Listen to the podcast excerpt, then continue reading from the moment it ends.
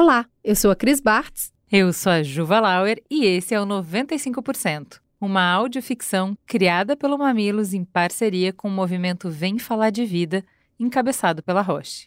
Aqui, a Cris e a Ju, que você já conhece, vão sair de cena para a narradora contar os desafios e dilemas de Estela, uma mulher que teve câncer de mama e que agora, após o tratamento, está em busca da vida que deseja levar. Uma história construída a partir dos relatos de sete mulheres que abriram o coração e a vida pra gente. Vem se apaixonar por Estela e sua trajetória.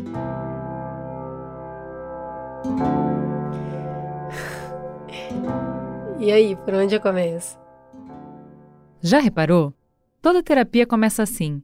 A pessoa chega meio perdida, sem saber por onde puxar esse fio do novelo complicado das suas dores, preocupações, histórias. É claro que a terapeuta devolveu a pergunta para Estela. Onde você quer começar, Estela? Sei lá, assim, é, que eu nunca fiz terapia. Aí eu, eu já tava pensando nisso vindo pra cá. eu não sei se é melhor começar pelo dia que eu nasci, nossa, aí a história fica meio longa, né? Talvez é, pelo dia que eu descobri que eu estava doente, talvez, porque como eu sobrevivi um câncer de mama, isso não deixa de ser um novo nascimento, né? Da, da nova Estela.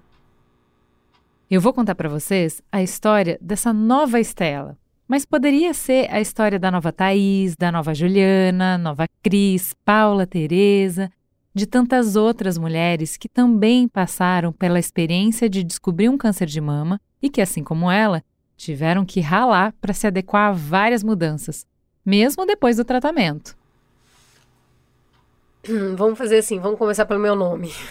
Meu nome é Estela, eu sou nascida e criada aqui mesmo em São Paulo, na, na capital. Hum, eu sou gerente de RH uma loja de departamento, uma loja, uma empresa bacana, sabe? Deixa eu ver o que, que é mais importante, assim, para ajudar a me definir, né? Ah, eu sou vegetariana desde os 14 anos, moro sozinha desde os 17 e atualmente estou dividindo meu apartamento com a Selga, que é meu cachorrinho, meu companheiro. Gente, o que, que eu tô falando aqui, né? Parecendo entrevista de emprego, desculpa é que, sei lá, pior tá parecendo date, né? Que você não sabe por onde começa. Deve ser porque tanto no trabalho quanto no date a gente tá ali para impressionar, né não? A Mônica percebeu que a Estela é bem humorada e comunicativa. Esqueci de falar, Mônica é a terapeuta da Estela. Assim, com todo respeito, doutora, mas é que, sinceramente, sei que eu tô fazendo aqui não, porque eu não acho que eu preciso de terapia, viu? E não é sobre estar na frente de uma terapeuta, acho que você me entende, né? O que ela não quer é começar um novo tratamento. Dá para entender, né? Não é que ela já tenha recebido a tão sonhada alta.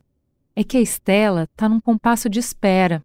Por cinco anos, ela ainda precisa acompanhar o seu corpo, fazendo exames de seis em seis meses.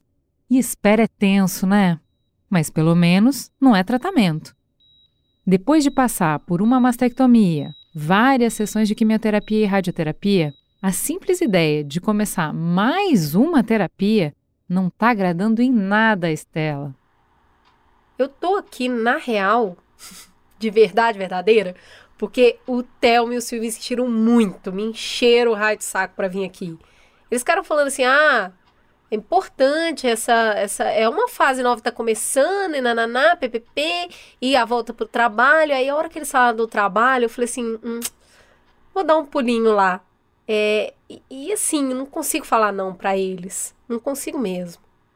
Como será que tá esse retorno ao trabalho depois de tanto tempo afastada? Se nesse período o câncer voltar? E a vida amorosa, hein? Será que ela é capaz de se relacionar de novo? E o seu corpo? Gente, como é que aguenta o tranco de tanta mudança? Essas são perguntas que a Estela talvez nem tenha formulado direito para ela mesma, mas que a Mônica está super acostumada a ouvir das pacientes que se encontram nessa situação. Muitas mulheres que passam pelo tratamento do câncer de mama sofrem com essas e com outras questões. Algumas dessas mulheres, inclusive, a Estela conheceu no grupo do Facebook Não Somos Guerreiras. Foi nesse grupo que indicaram a Mônica como terapeuta. Mas espera aí, quem é que são Thelma e Silvio mesmo? Hum, deixa eu te explicar quem são essas duas figuras, né? O Silvio, que na real não é Silvio, né? É eu fazendo a íntima, porque é doutor Silvio. Ele é meu médico. É, e assim, pensa numa pessoa que foi muito importante na minha vida recentemente, né?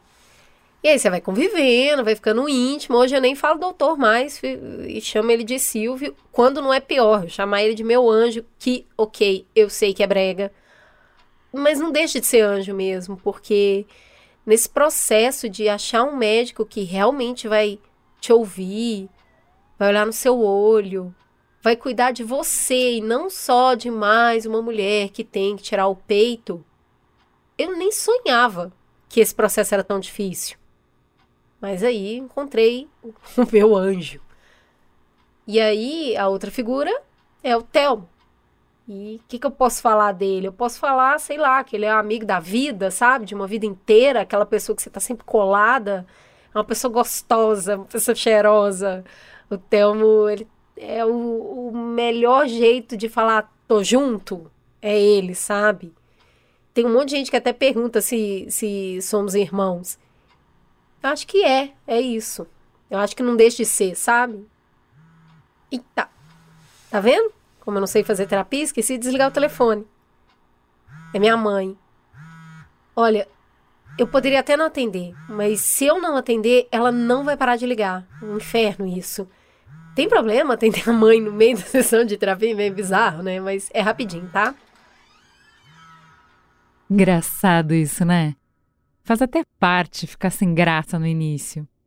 Tentar editar a vida para parecer equilibrado para o analista. A regra é clara. Não tem tabu dentro do consultório, mas tudo que você disser e fizer pode e será analisado.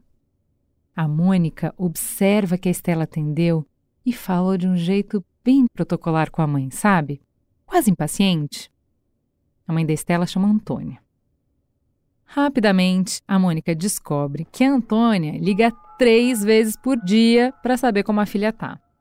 E essa conversa evolui para Estela comentar que as duas sempre tiveram uma relação meio problemática. A Antônia é muito conservadora e nunca entendeu direito esse jeito moderninho da filha. Ai, Dona Antônia me dando trabalho. Sabe o que, que é, doutora? É doutora? Ai, desculpa, se eu chamo o Silvio de Silvio, vou te chamar de Mônica aqui, tá bom? Desde criança eu fui isso aqui que está vendo, sabe? Expansiva, tagarela. Desde que eu me entendo por gente mesmo. E é muito por isso que na escola, apesar de eu ser boa aluna, minha mãe estava sempre lá. Porque eu respondia professor, porque eu testava autoridade. E aí, o que, que diretoria faz? Chama a mãe, né? Não foi diferente quando eu estava crescendo. Porque rodeada de gente, era convites para sair, festa, viagem. Pô, eu gosto muito disso. Topava todas, assim. E para minha mãe, o que para mim era vida, para minha mãe era meio que exagero, entendeu? Over. Eu acho que a gente tem uma régua diferente para medir a vida. Para Antônia, esse jeito da Estela sempre foi um problema. Mas apesar dessa relação turbulenta, quando soube da doença, Antônia se mudou para a casa da filha de mala e cuia e procurou dar todo o suporte possível para ajudar no tratamento. Esse foi o jeito que Antônia encontrou dentro de si para demonstrar o seu afeto para a filha, cozinhando, acompanhando nas consultas médicas, garantindo que a Estela estivesse coberta nas tarefas que ela não conseguia realizar sozinha. A Estela entendeu e ficou grata por tudo, mas ainda assim sentia que muitas vezes a mãe era inconveniente e invadia sua privacidade, como agora no meio da terapia. É, depois que a mamãe saiu lá de casa, é isso. Eu acho que a preocupação dela aumentou muito, porque ela não tá me vendo o tempo inteiro, sabe? E eu sei que ela é assim. Eu conheço a Dona Antônia. O único jeito que, que a mamãe tem de demonstrar carinho é isso, é, é, é um pouco na cola, sabe? Mas agora tá puxado demais, assim, por mais que eu entenda. Eu não aguento mais, parece que virou uma obsessão com a minha saúde. Aí, ela me liga, eu juro para você, é pelo menos três vezes por dia. Sempre mesmo objetivo, né? Saber como eu estou. E aí, as perguntas vão sobre: e aí, já tomou remédio, filha? Ah, e aí, já almoçou? O que, que você almoçou hoje? Foi no banheiro? Eu juro. Até saber se meu intestino funciona, ela tá perguntando, entendeu? E aí, não é só sobre conversar sobre essas coisas. Ai de mim se eu não atender esse telefone. Porque se eu não atender, ela tem certeza que eu morri. Afinal, se eu não atendi, é porque eu passei mal. E, e sabe?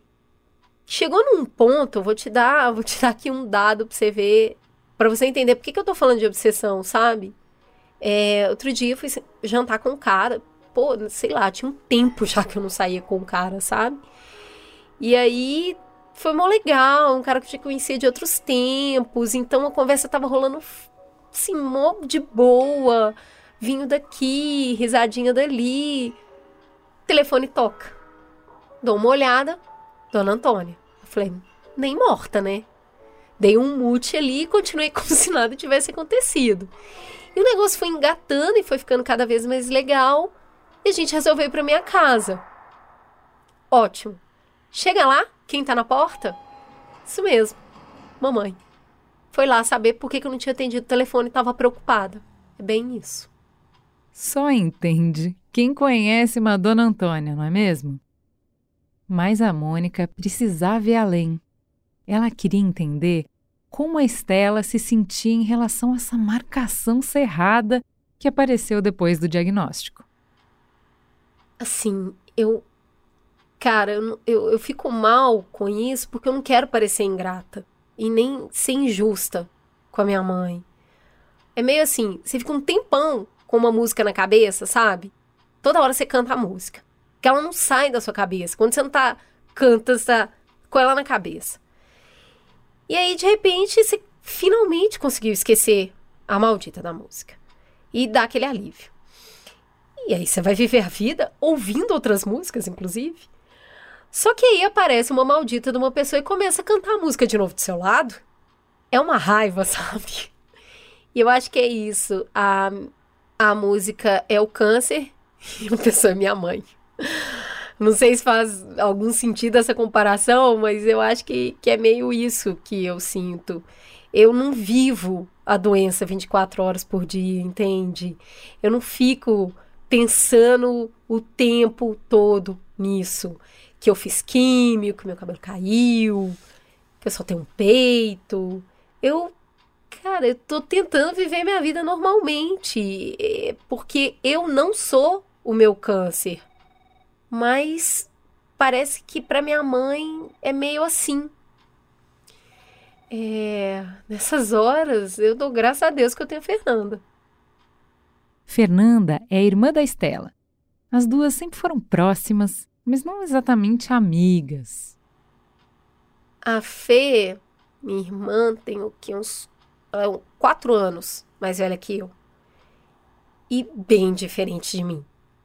Todo mundo, sempre falou, porque é bem escancarado mesmo, sabe? Ai, a Fernanda é um doce de menina, quietinha, comportada. Não tem nenhuma mentira nisso. A Fernanda nunca deu um pingo de trabalho para mamãe. E até por isso a mamãe sempre comparou muito a gente, né? Falando, sei lá, do tipo, ah, esse aí virando noite, noitada na gandaia, sua irmã já passou em dois concursos públicos. E aí, mesmo essas comparações dão uma zedada, né, nas coisas. Mas ainda assim, a gente é bem junto, assim, eu gosto muito da minha irmã. A gente só não é best friends porque a gente é muito diferente, é real, assim. Além disso, cumprindo as expectativas, hoje em dia a Fernanda é casada, tem um marido todo certinho, dois filhos, é fisioterapeuta, trabalha todos os dias, das oito às seis, no mesmo lugar. Sabe? Uma vida que segue o roteiro. O que foge do script é que as irmãs sempre se apoiam, apesar das diferenças, e é a Fernanda que dá aquela força quando a mãe pesa nas cobranças.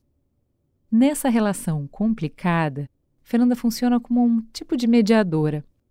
Ela tenta a todo custo distrair a mãe quando as preocupações desmedidas aparecem.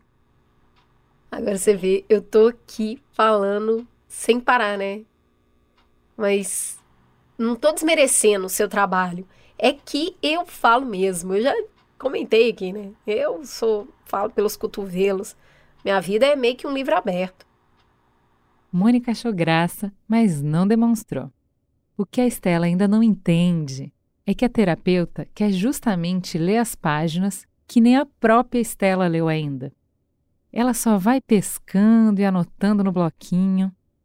Quando tem a chance, aproveita para puxar um tópico interessante.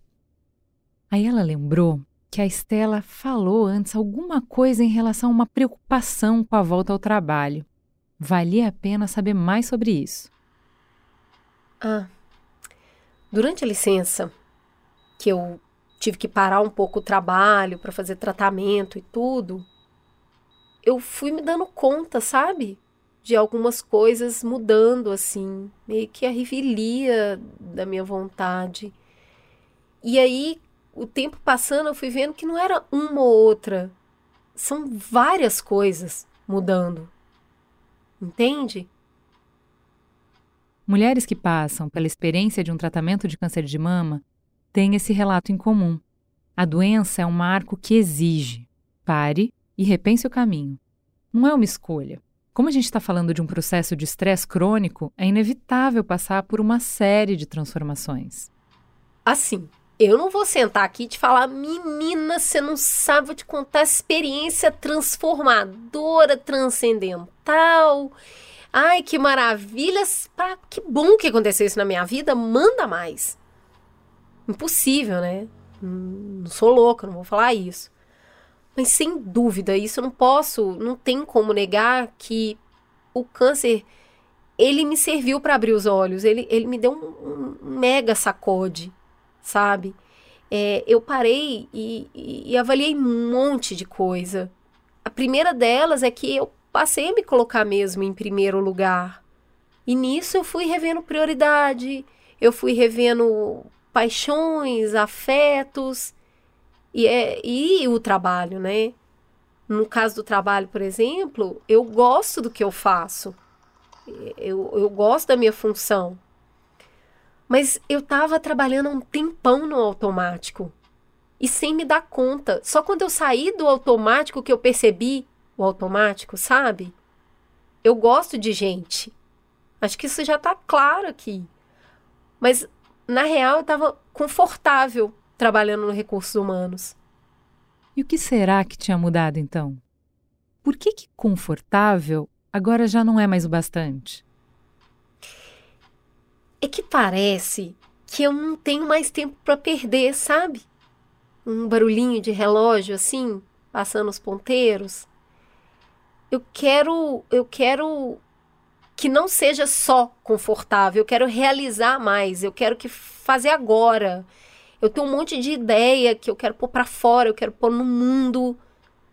Eu tenho uma sensação assim, que eu vou acordar de manhã e na boa, eu só vou sair de casa se for para fazer alguma coisa que realmente vale a pena. Tá entendendo? É claro que a Mônica entende.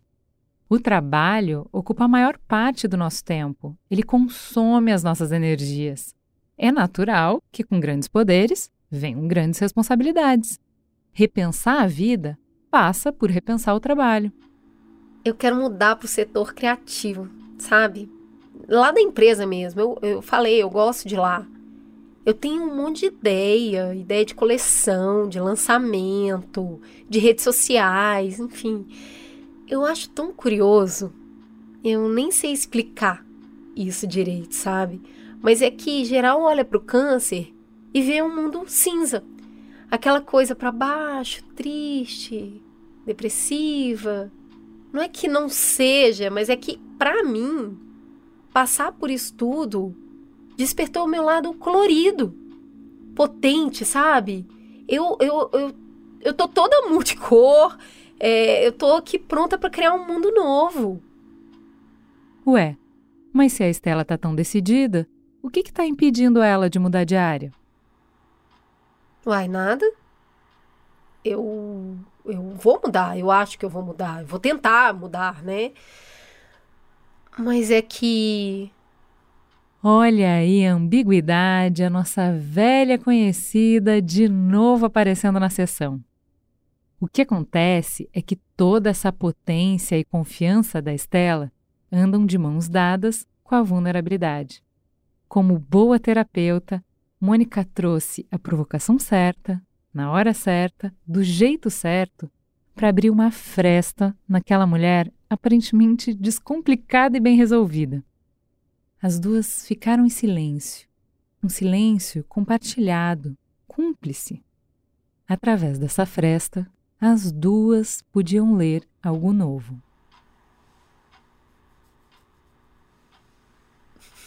Você não vai falar nada? Ai, meu Deus, esse silêncio é osso, hein? Mas é que é aquilo que eu tava te falando. Depois de tudo que eu passei, eu, eu tenho vontade de mudar muita coisa na minha vida. Mas é que eu não sei se eu consigo de verdade mudar. É que às vezes eu me sinto muito estagnada. Porque esse período eu tenho que fazer esse monte de exame a cada seis meses, ficar testando o meu corpo até confirmar se eu tô mesmo curada. E é desgastante, sabe? É, é, é um saco isso. Mas é difícil mesmo. Cada exame é um estresse, traz uma série de medos e desconfortos à tona. Viver a vida plenamente nesse contexto pode mesmo ser um grande desafio. Cara, eu acho que é aí que tá o problema, porque eu me sinto totalmente preparada para ter uma vida bem comum, sabe? normalzona, até medíocre, se eu achar que eu quero ter uma vida assim. Mas eu não sei se eu tenho o direito de me sentir assim, tão preparada. Soa um pouco inconsequente isso? Talvez seja fuga? Porque vamos ser sinceros, né? O próximo exame, ele pode trazer uma surpresa que não é muito boa. E tem mais todo mundo em volta, muitas vezes as pessoas elas não ajudam, né? Nem, nem tô falando isso por mal, mas muitas vezes as pessoas fazem questão de te lembrar e te chama de sobrevivente. Sobrevivente ao peso disso, sabe? E assim, eu definitivamente eu não gosto. E eu sei que não sou só eu. Lá no grupo do Face, lá o Não Somos Guerreiras, direto a gente tá falando sobre isso, sabe? O peso que isso tem e como isso dificulta a retomada de uma vida normal para você ser alguém além do câncer, sabe? Vou falar. Se você quer irritar a Estela ou muitas outras mulheres que tenham passado pelo câncer de mama, é só chamar elas de guerreira. Elas não tiveram opção a não ser enfrentar isso tudo. Se fosse opcional, é claro que elas preferiam uma caipirinha na praia, né? A Estela tem noção que ela foi transformada pela doença. O que ela não quer é ser definida por essa doença. Ela sabe que ela é mais do que isso, que ela tem muito para experimentar dessa vida ainda. Mas será que ela pode? Bem ao seu estilo, Estela começa a emendar uma questão na outra. Então, assim, eu tenho milhares de questionamentos, muitas coisas que eu quero fazer diferente na minha vida. Tô falando aqui, né? Porque, enfim, uma nova Estela. Mas ao mesmo tempo, eu me sinto meio em suspenso. Como se eu tivesse enxergando através de um véu, sabe? Gravitando. Eu posso querer tudo isso? Eu posso chegar segunda-feira lá no meu chefe, depois desse tempão afastada do trabalho, e falar: então, sabe, eu tô querendo mudar de área. É assim, sabe? Eu posso não querer atender a minha mãe três vezes por dia e não morrer de culpa porque eu não vou atender mesmo, sabe? Eu, eu fico dividida. Ao mesmo tempo, eu quero sair por aí trepando com todo mundo. Mas eu tô morrendo de medo do meu corpo, de me entregar para isso. Aliás, falando nisso, o que, que você acha de um cara super legal, tá rolando um papo delicinha e de repente ele some? Ups, a hora voou. Assim que a Estela termina a frase, Mônica informa que a sessão chegou ao fim. Podemos ficar por aqui hoje? Parece que ela vai precisar voltar se quiser falar desse cara. E vocês também, se quiserem saber como continua essa história. Antes de sair, Mônica dispara uma última pergunta. Continuamos na semana que vem? No mesmo horário? Vou ter que voltar, né? Entrei aqui sem nenhuma pendência e tô saindo com várias. Agora você vai ter que me ajudar a resolver isso tudo aqui.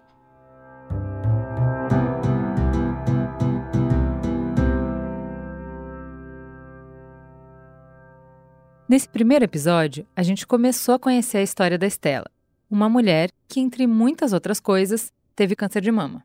Segundo o Instituto Nacional de Câncer do Brasil, o câncer de mama é o mais incidente em mulheres no mundo todo. Em 2020, a estimativa é que tenham sido diagnosticados 2,3 milhões de novos casos ao redor do mundo. Isso significa que a cada quatro mulheres diagnosticadas com câncer, uma delas é câncer de mama. No Brasil, o câncer de mama é o segundo mais comum entre as mulheres. Fica atrás apenas do câncer de pele. Para o ano de 2021, a estimativa é de que mais de 66 mil brasileiras sejam diagnosticadas com novos casos de câncer de mama. Esse é um assunto que ele pode ser assustador, a gente sabe. Ninguém gosta de falar de doença ou sequer imaginar que um dia pode ter um câncer de mama. Mas em casos como esse câncer, informação e tempo são cruciais. As chances de cura ao descobrir um câncer de mama no estágio 1 são de 95%. Daí o nome da nossa minissérie. Vamos então conversar com a Luciana Holtz, que é psico-oncologista e fundadora e presidente do Oncoguia. Ela vai nos ajudar a entender como a gente pode ficar mais atenta ao nosso corpo para saber a hora de procurar ajuda médica. Luciana, vamos começar do começo. A gente sempre vê campanhas falando sobre o autoexame das mamas. Mas por que é tão importante fazer esse autoexame? Essa pergunta é ótima, ótima, né? Porque ela, ela, ela acho que nos permite passar um recado importante para todas as mulheres, que é o seguinte, né? Acho que o, o, que o que tem de mais importante dentro do conceito do autoexame é permitir a mulher se conhecer. Então, a partir do momento que eu me toco, que eu me olho, né, no espelho, no banho, eu me conheço essa percepção, né? Essa, acho que essa questão da gente realmente, é, sabe, se conhecer mesmo, conhecer a própria mama, ver se ela é redondinha, ver se uma é maior que a outra, tem uma força, tem uma força, porque é ela que vai, inclusive, nos dar a segurança de chegar para um médico e falar mudou, não era assim. Sabe? Então, eu acho que a gente tem que falar um pouquinho né, do autoexame como, como uma estratégia para a mulher se conhecer. E eu aproveito para já aumentar um pouquinho essa proposta. Né? Então, hoje a gente chama de autocuidado das mamas, né? um conjunto de ações que a mulher pode fazer para garantir um autocuidado das mamas, né? Assim, para garantir uma saúde da própria mama que passa por esse autoconhecimento, né? Que passa por essa etapa da mulher conhecer a própria mama, que é pelo toque e pelo olhar. Depois disso, é super importante a, a mulher manter a consulta anual com o ginecologista.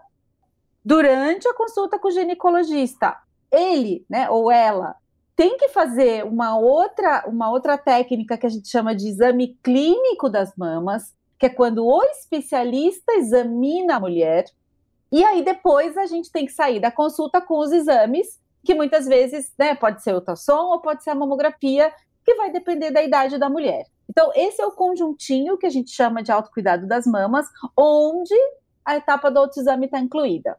Ah, isso é muito importante da gente deixar aqui bem claro. Não é porque eu faço autoexame todo mês que eu posso deixar de fazer a minha consulta com o ginecologista todos os anos, é isso? De jeito nenhum.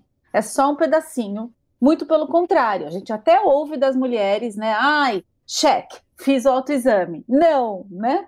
O autoexame é só um pedacinho. Acho que ele tem que significar aí, né? Uma etapa muito, acho que até corajosa, sabe? Eu gosto de falar porque acho que assim é a gente se olhando, é a gente se conhecendo, é a gente se priorizando, né? E isso realmente tem que estar tá muito conectado com uma proatividade com relação à própria saúde. Porque se eu percebo um carocinho, se eu percebo que o meu mamilo inverteu, se eu percebo que tem ali, né, alguma alguma descamação diferente na minha mama, eu não posso ficar esperando. Não posso ficar esperando, né? Eu preciso ser ágil e isso tudo significa que eu já estou com câncer? Não. Mas eu preciso rapidamente procurar o especialista. A gente, a gente recomenda aí não passar de duas semanas. Então, se essa, se essa mudança na mama perceptível, né? É, em 15 dias não voltar para trás, tem que ir para o especialista.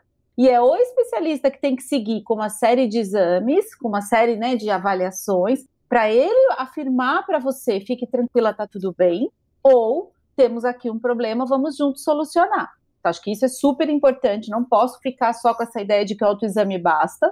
E a outra coisa que eu gosto muito de dizer é, né, a mulher pode se conhecer por meio do autoexame. O médico examina, né? A responsabilidade de examinar é do médico. Então tem aí, né, uma, uma dupla tarefa que precisa ser feita para a gente garantir a saúde das mamas. Agora que a gente já entendeu a importância do autoexame, explica para a gente como fazer. Existe alguma técnica específica? Tem uma época do ciclo menstrual em que é melhor fazer, por exemplo? Você pode usar o, o momento do banho, né, para você realmente é, passar com os seus dedos, né? Tem gente que tem médica que usa até o termo é, tocar piano, né? Você pega ali o, jeitinho de tocar piano, né? E você vai fazendo isso ao redor da tua mama inteira, como se estivesse procurando alguma coisa mesmo, né? Assim, deixa eu conhecer minha mama, deixa eu ver se tem se tem alguma bolinha aqui, né? Ah, nossa, aqui ela é mais gordinha, aqui ela é mais magrinha. Depois pode fazer a mesma coisa na região do mamilo, lembrar de fazer nas duas. Pode dar uma investiga, pode dar uma, uma xeretada, né? Aqui embaixo da axila também. E, e, depois se olhar no espelho, né? Eu acho que é importante se olhar no espelho, levanta o braço, levanta o outro, mas manter esta consciência de que você está fazendo isso para se conhecer. É exatamente, né? Acho que você já trouxe um ponto super importante que é a partir do momento que eu me conheço, eu tenho muita segurança, né? Para afirmar para o meu médico, não era assim, mudou, né? Ou não, sempre foi assim sempre foi assim, né? Assim, eu sempre tive uma mama maior do que a outra, eu sempre tive essa bolinha aqui, tá tudo bem, sabe? Eu acho que é esta segurança que esta técnica do autoexame nos garante, tá? Não pode fazer só ela, não pode ficar só com o autoexame. Né? A gente precisa entender aí as outras, as outras etapas e não esquecer da importância do combate ao sedentarismo, né? Do combate à obesidade, ou seja, né, então tem sim que fazer atividade física, tem sim que ter um peso adequado, tem sim que cuidar da alimentação. Com isso a gente fecha aí, né, um, um, um trio, né, muito importante para a gente garantir a saúde das mamas. Muito obrigada, Luciana, por todas essas explicações essenciais para a gente cuidar melhor da saúde das nossas mamas. No próximo episódio, a gente vai continuar esse papo falando sobre a importância de manter os exames da mama em dia.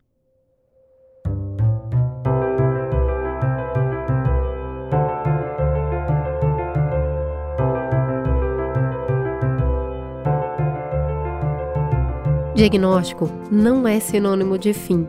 Na verdade, é o ponto de partida de um novo capítulo, delicado, desafiador e complexo, que demanda cuidado, atenção, escuta, disposição e energia. Já está mais do que na hora da gente mudar a nossa visão sobre doenças como câncer de mama. Nos últimos anos, a medicina, a indústria farmacêutica e todos os agentes envolvidos em saúde inovaram e avançaram muito. Agora, a gente também precisa avançar. Ao contar a história de diagnóstico e de convivência com o câncer de mama, esse podcast está te fazendo um convite. Vem falar de câncer sim. Exames, procedimentos, tratamentos, informações. Mas principalmente, vem falar de vida. Vem falar de vida é um movimento em prol do conhecimento, do acolhimento, do diálogo e do apoio entre as mulheres. Autoconhecimento e informação são palavras-chave para superar o medo, especialmente porque o câncer de mama é tratável. E quanto antes for diagnosticado, maiores são as chances de cura. É possível buscar o tratamento mais adequado para cada momento da paciente, inclusive diferentes terapias para cada perfil de doença. A Roche idealizou esse movimento por entender que a luta não é só para salvar vidas. É pela busca da dignidade, da transparência e da quebra de estigmas e sentenças. E a soma de forças com outras instituições, empresas e agentes da sociedade pode fazer total diferença nessa trajetória. Por isso, vamos juntas, todas nós, falar de vida, de conhecimento e de acolhimento. Acesse vemfalardevida.com.br, conheça e participe desse movimento.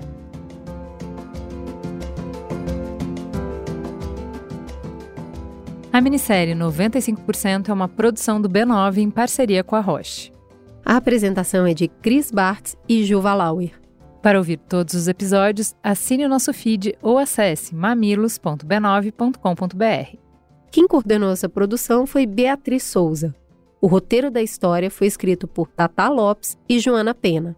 Apoio à pauta e pesquisa foram de Iago Vinícius. A edição foi de Gabriel Pimenta e as trilhas sonoras de Andy Lopes. A capa é de Bárbara Seward. A publicação ficou por conta de AG Barros.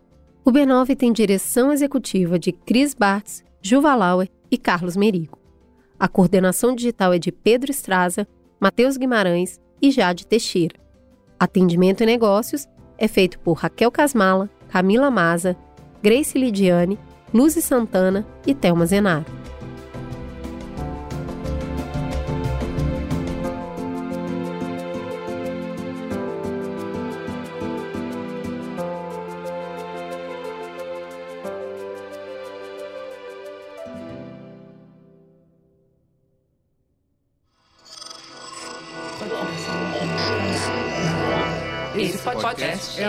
Apresentado por b9.com.br.